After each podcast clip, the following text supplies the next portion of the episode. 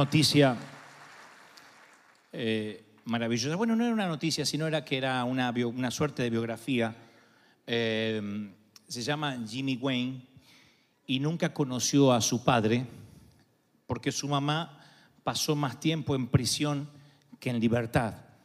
Y ah, su mamá había asesinado a alguien y, y luego que ella logra salir después de muchos años, eh, cuando él tenía 12 años, cuando Jimmy Wayne tenía 12 años, su madre logró salir por buena conducta, pero se enredó con un vendedor de drogas. Y metieron a Jimmy en el asiento trasero de un viejo auto y por un año el auto fue la casa de Jimmy.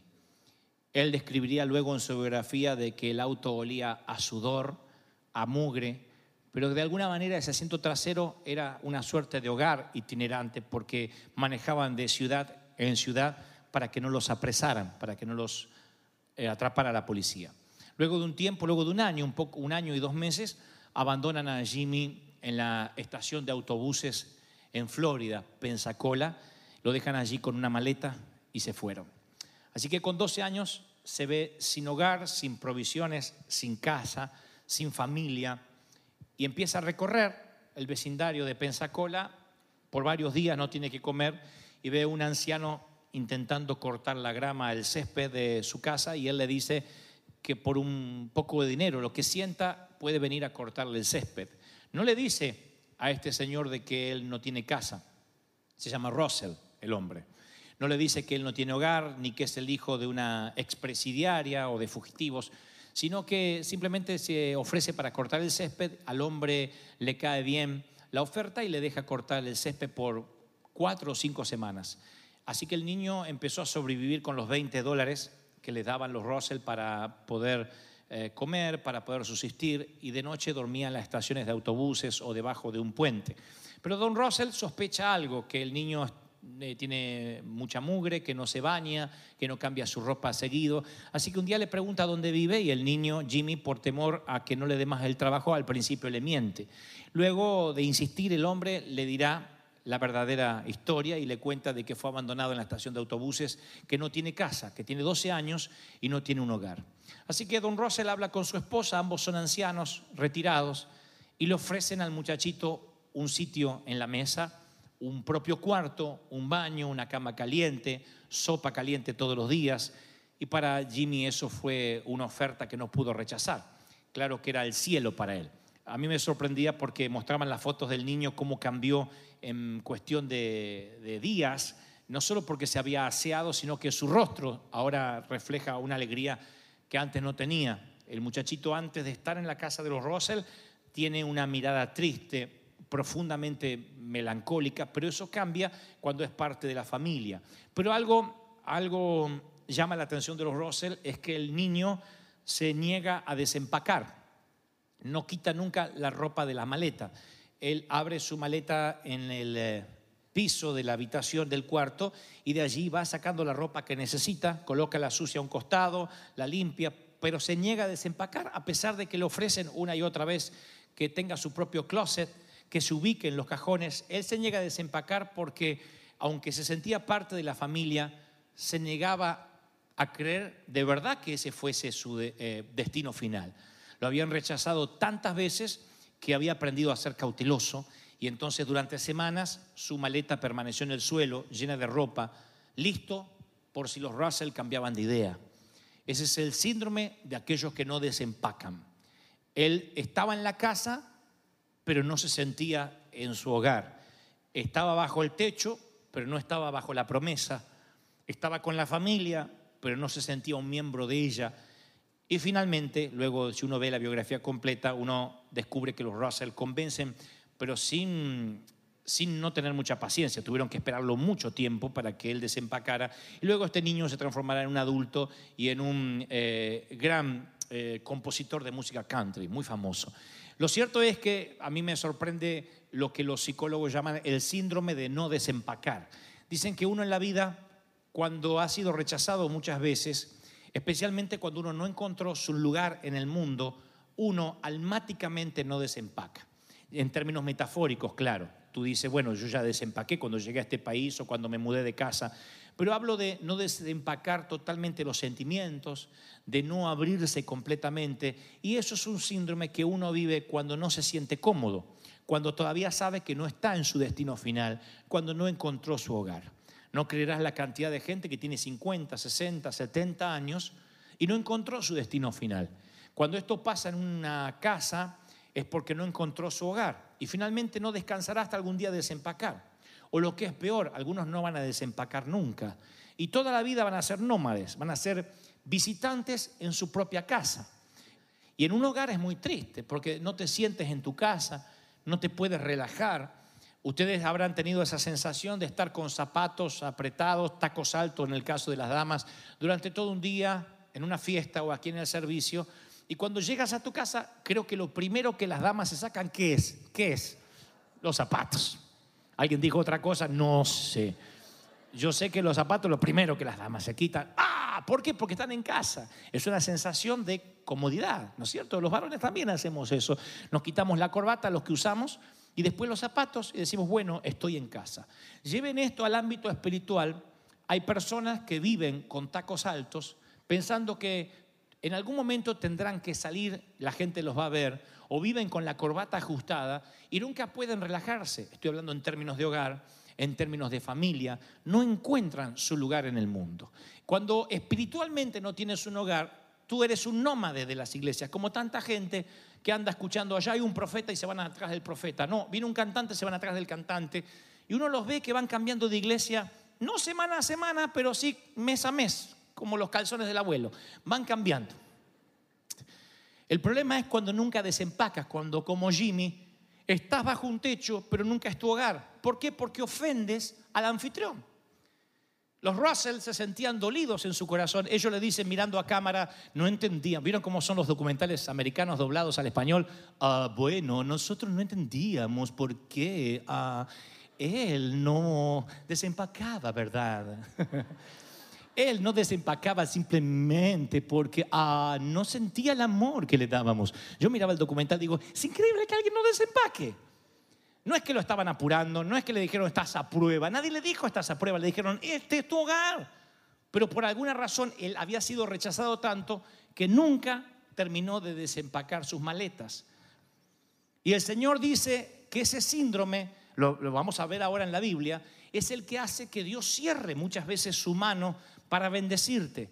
Nadie que no bendiga la tierra en la que fue plantado podrá comer del fruto de ella.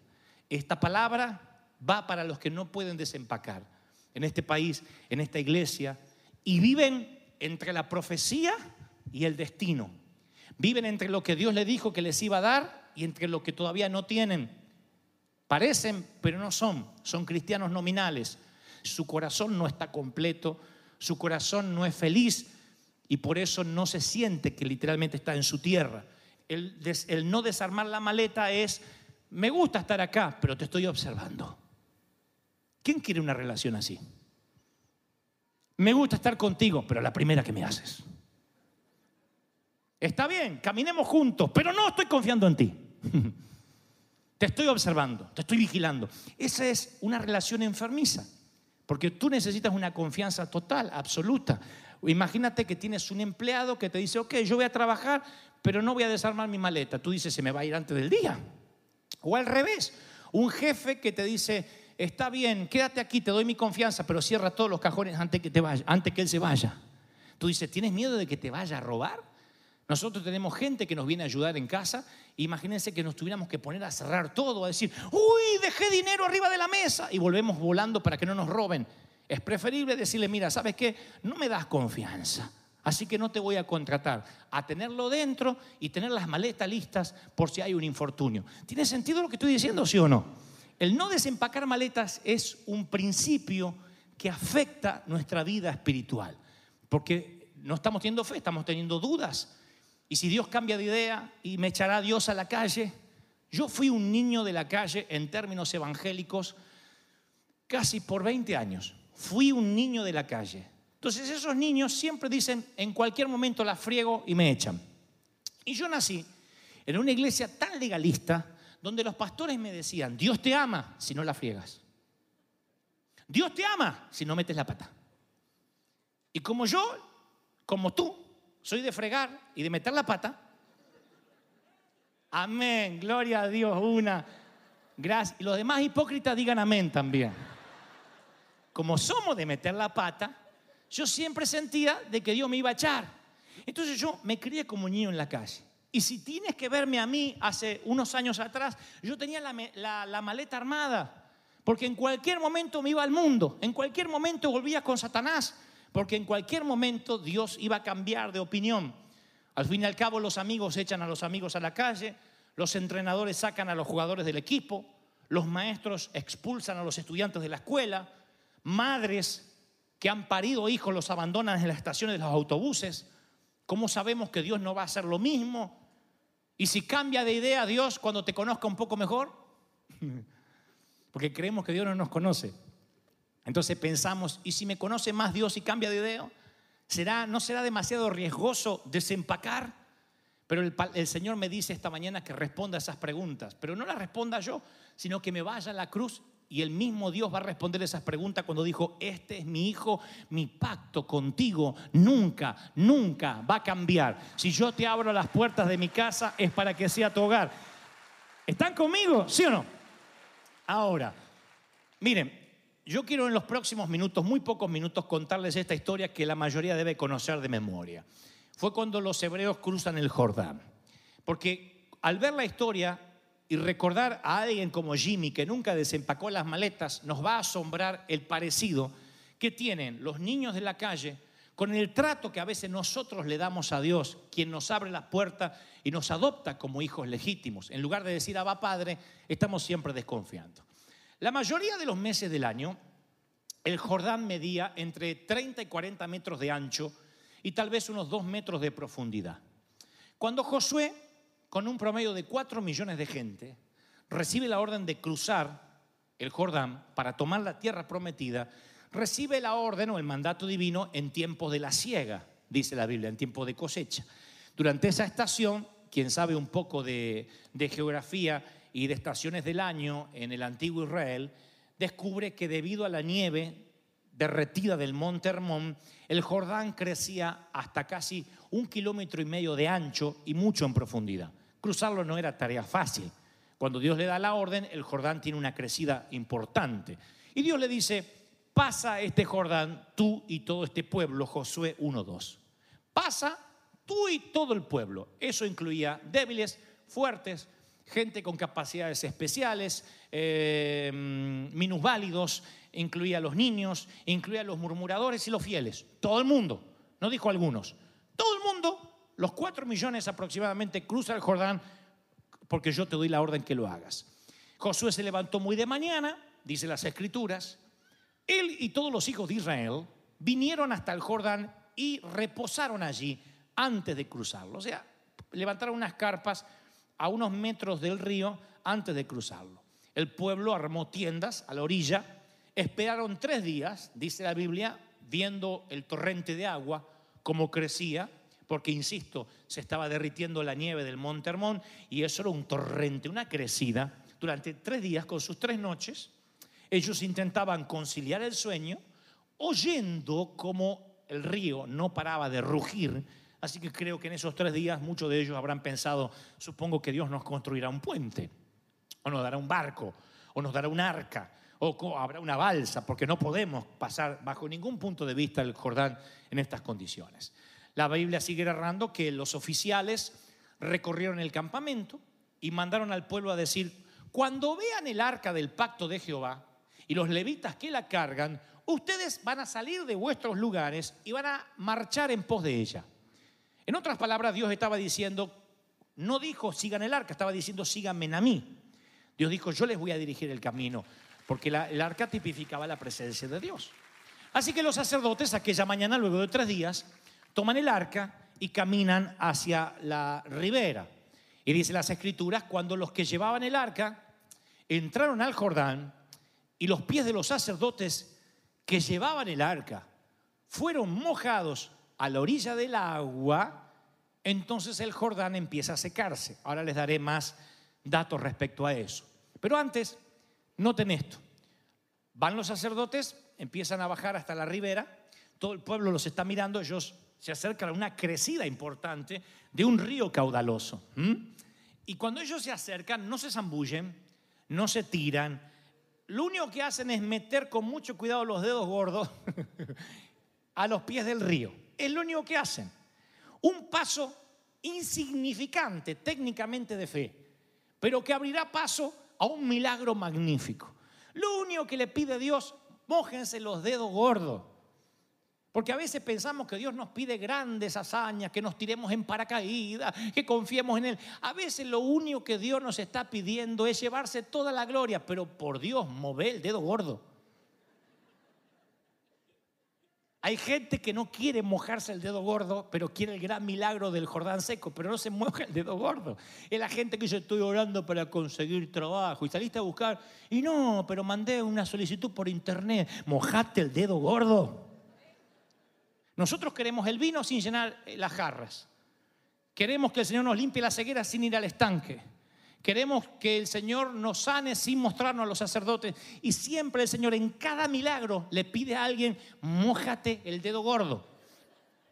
Pero acá el Señor dice, no quiero que te mojes completamente, que mojes el dedo gordo del pie para que ocurra el milagro. Ahora, no se zambulleron, solamente hicieron eso. Tan pronto tocaron el agua, la corriente se detuvo como si alguien hubiese cerrado la llave de paso. Oigan que este no es un tema menor. Las aguas que venían de arriba se detuvieron como en un montón, como quien pone un dique de contención, bien lejos, en la ciudad de Adán, que está al lado de Zaretán. Claro, para los que leen las escrituras dice, ¿qué será Adán? ¿Qué será Zaretán? No tengo la menor idea. Y pensamos que son dos paredes de agua así. No, Zaretán está a 48 kilómetros río arriba.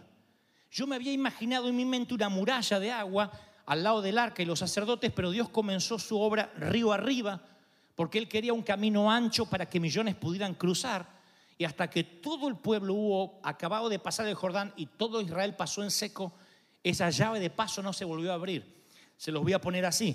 Cuando ellos se mojan los dedos gordos, Dios cerró la llave de paso acá y, casi 30 millas para el otro lado. Hace,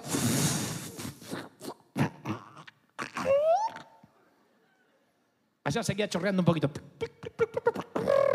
Casi el ángel. Y ellos pasan, dice la palabra, en seco. Y hace énfasis que pasaron en seco.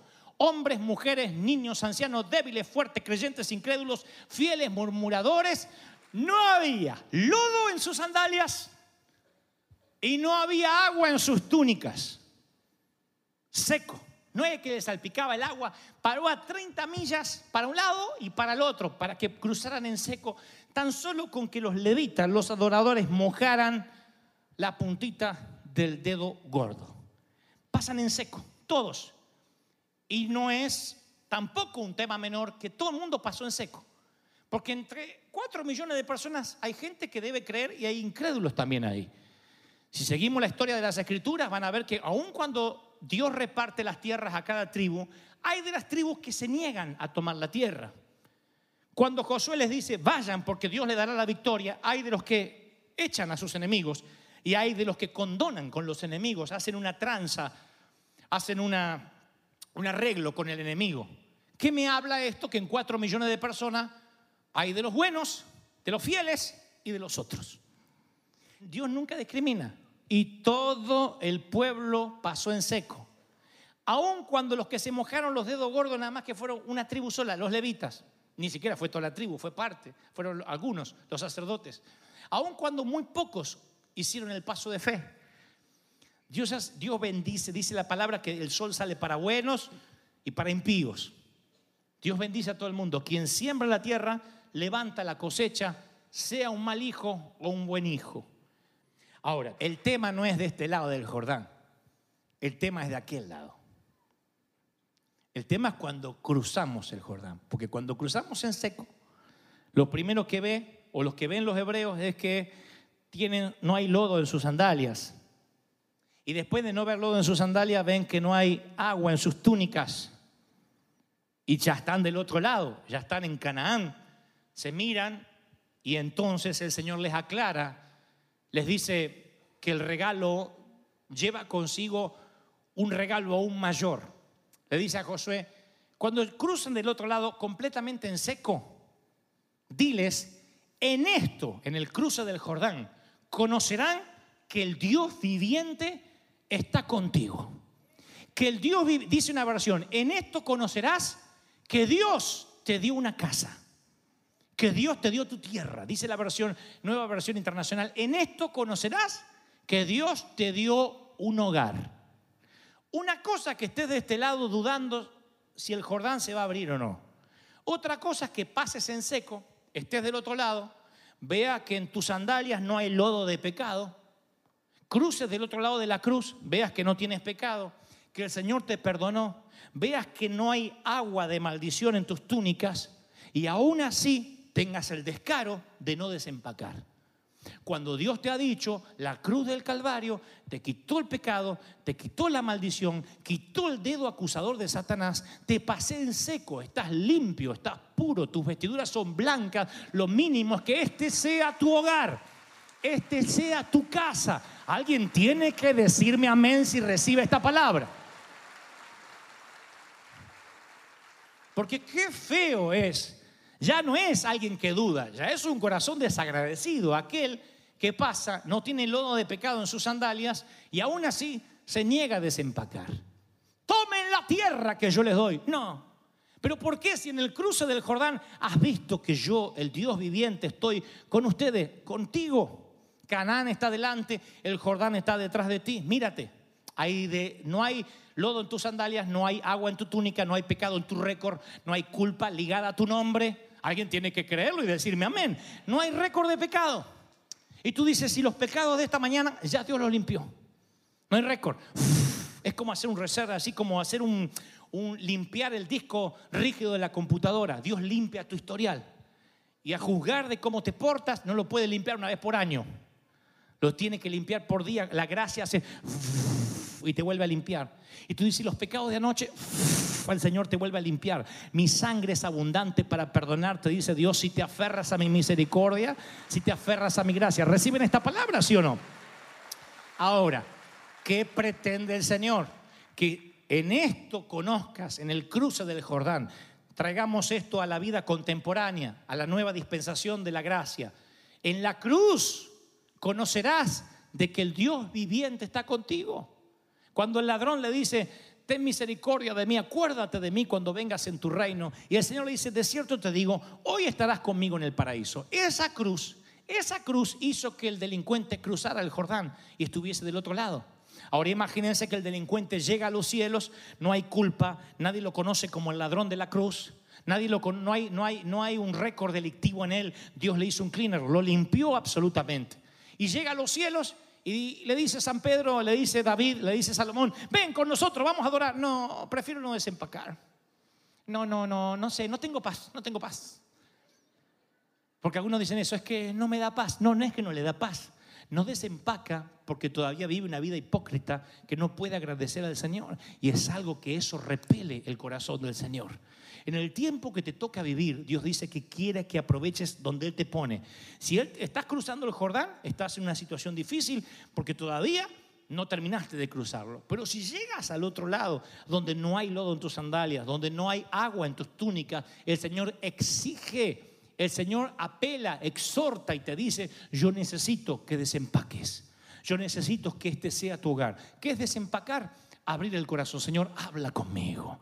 Trata conmigo. No tengo dobleces. No tengo doble ánimo. Qué lindo es tener un líder así. Mira, así estoy. Quiero que me ayudes. Mira, hay cosas que no me cierran, hay cosas que me preocupan. Ora por mí y te abre su corazón. Desempaca, tú le ves los calzones ahí y los calcetines. Todo está a la vista. Pero aquel que oculta algo en la maleta es porque todavía no está cómodo. Y yo puedo decirte algo de parte del corazón de Dios. Tal vez no estés cómodo en tu casa, tal vez tu casa nunca será tu hogar. Tal vez no estés cómodo con tu familia ni con el apellido que te tocó, pero no te puedes permitir el lujo de no estar cómodo en la gracia de Dios. Porque por gracia ha sido salvo, la sangre le costó, le costó la sangre al Hijo de Dios. ¿Están conmigo, sí o no?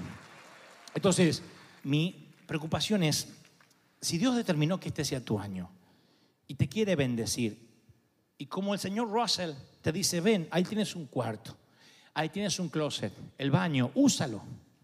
Y se va, te deja, te da, te da tu intimidad, te, te deja tu, tu tiempo de privacidad. Regresa a la hora de la cena y dice, ¿desempacaste? No. Tal vez usted cambie de idea. ¿Qué crees que hará el Señor de la casa? No puede bendecirte. Yo he hablado con, con hombres de Dios que nunca logran desempacar y por eso sus iglesias no crecen. ¿Qué significa desempacar? No necesariamente que te vas a quedar para siempre, simplemente que vas a bendecir el sitio donde Dios te puso.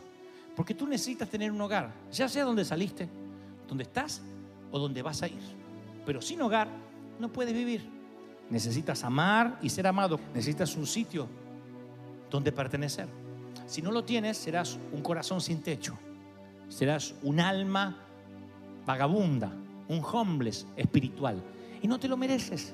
Mereces que esta sea tu casa. Tienes que desempacar pertenecer a un lugar y decir, este es mi lugar.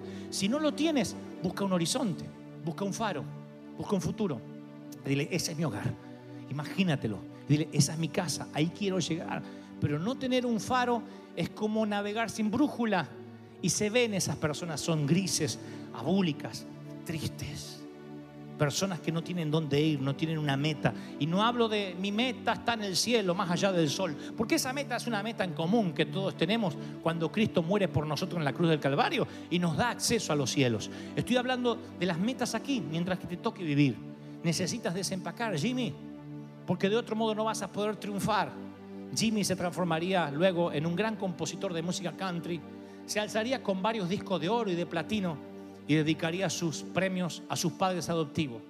Aquel que alguna vez le ofreció cortar la grama y que gentilmente a las pocas semanas le estaba dando un cuarto. Dice, son mis padres. Nunca más supe de mi madre si terminó en prisión o muerta en una sobredosis, mi madre eh, biológica. Pero mis padres son aquellos que me dieron un hogar, que me dieron una casa. No es hora de darle la espalda a quienes te abandonaron y abrir el corazón a quien te dio la puerta para que recibas, para que te alimentes, para que te bendigas.